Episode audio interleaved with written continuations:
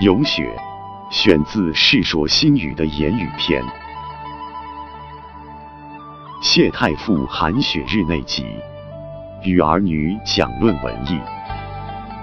文章第一句交代了咏雪的背景，短短的十五个字，涵盖的内容相当多。东晋的谢氏家族是个赫赫有名的诗礼簪缨之家，为首的是谢太傅，即谢安。在这样的家族里，遇到雪天无法外出。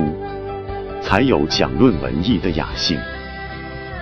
召集人兼主讲人自然是谢安，听众是儿女们。时间、地点、人物、事件全都交代清楚了。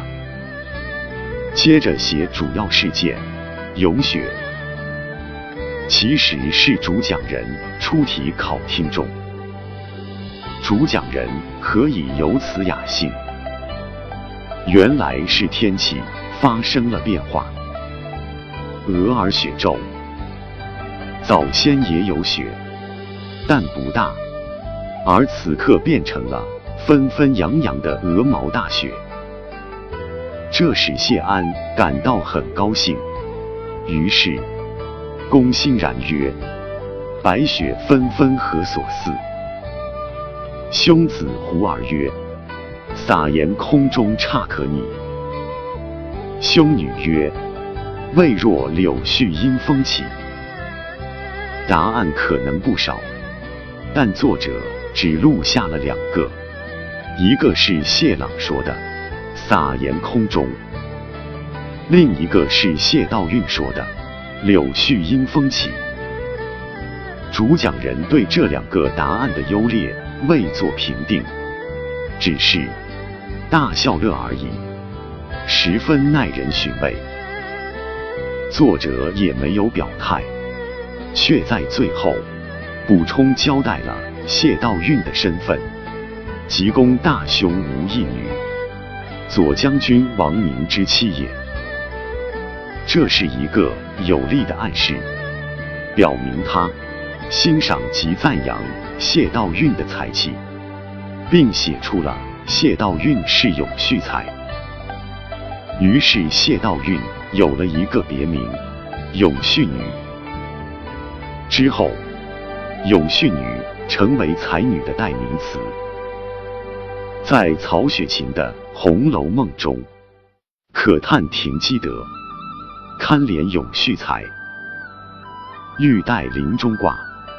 金簪雪里埋，这样的判词，其中永续才指的就是谢道韫，也是借指《红楼梦》中的才女。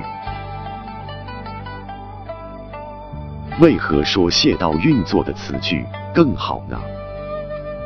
比喻讲究形似，大团大团的雪花簌簌落下，倘若有风。则会漫天飞舞，一团一团的柳絮，与鹅毛大雪相似，也会因风漫天飞舞。古诗中就有“柳絮池塘淡淡风”的句子，纷飞的白雪和因风起的柳絮，都给人以轻盈、飘逸、优雅的感受。用柳絮因风起来比喻白雪纷纷，可谓形相似，景相同。而言与雪花，形状不同，轻重又有别。撒言空中，即使清风起时，也不能随风飘扬。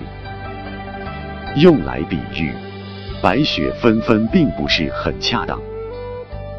比喻更讲究神似，盐在空中刷刷的洒，重重的下落，躲都来不及，何谈欣赏？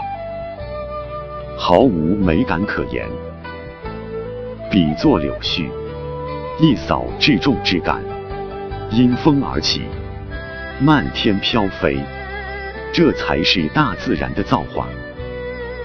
而且柳絮飘飞的季节是春暖花开之时，冬季之冷景，以春季之暖景写出，更见诗意。